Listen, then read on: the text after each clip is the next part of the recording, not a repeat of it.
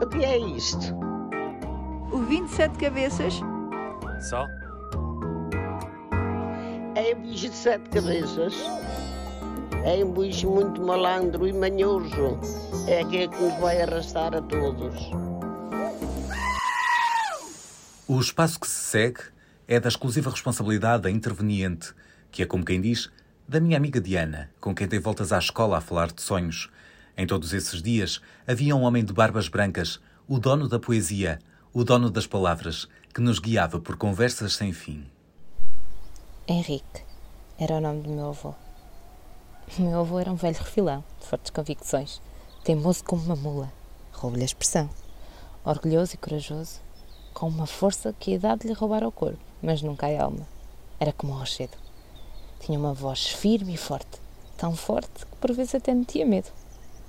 Mas ao mesmo tempo era um velho tenorente, que brincava com as palavras, que carregava um dicionário para onde quer que fosse, pelo simples prazer de todos os dias aprender uma palavra nova.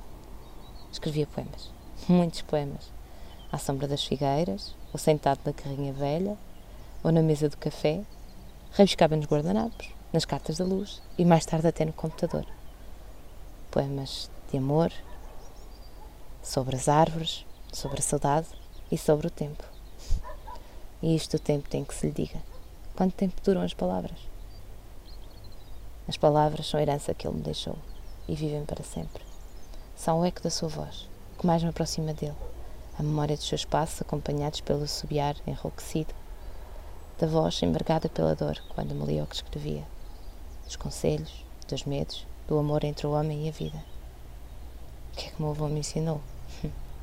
meu avô ensinou muitas coisas. Uma delas foi este amor pelas palavras. Nem foi bem ensinar, foi mais partilhar partilhou comigo a forma, o segredo para o encontro. O encontro entre os medos e os sonhos. O encontro comigo. E é para isso que me serve a poesia. Para me encontrar comigo, com os meus sonhos, para perceber e enfrentar os meus medos e para fazer da minha fraqueza coragem, para me descobrir e, claro, para viajar no tempo. No presente, porque me encontro, no futuro, porque me projeto e no passado porque volto a estar envolvida nos braços do meu avô, a escutar a magia das palavras à sombra das figueiras. E por isso, sim, as palavras vivem para sempre. E as tuas nunca me vão sair do pensamento.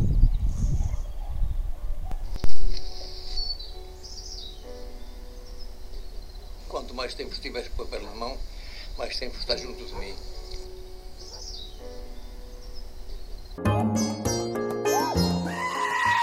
É por isso que a poesia é imortal e se agarra à pele sem descolar. João fala-nos de descobertas. Até para a semana. O que é isto? O 27 cabeças? Só? É um bicho de sete cabeças. É um bicho muito malandro e manhoso. É aquele que nos vai arrastar a todos.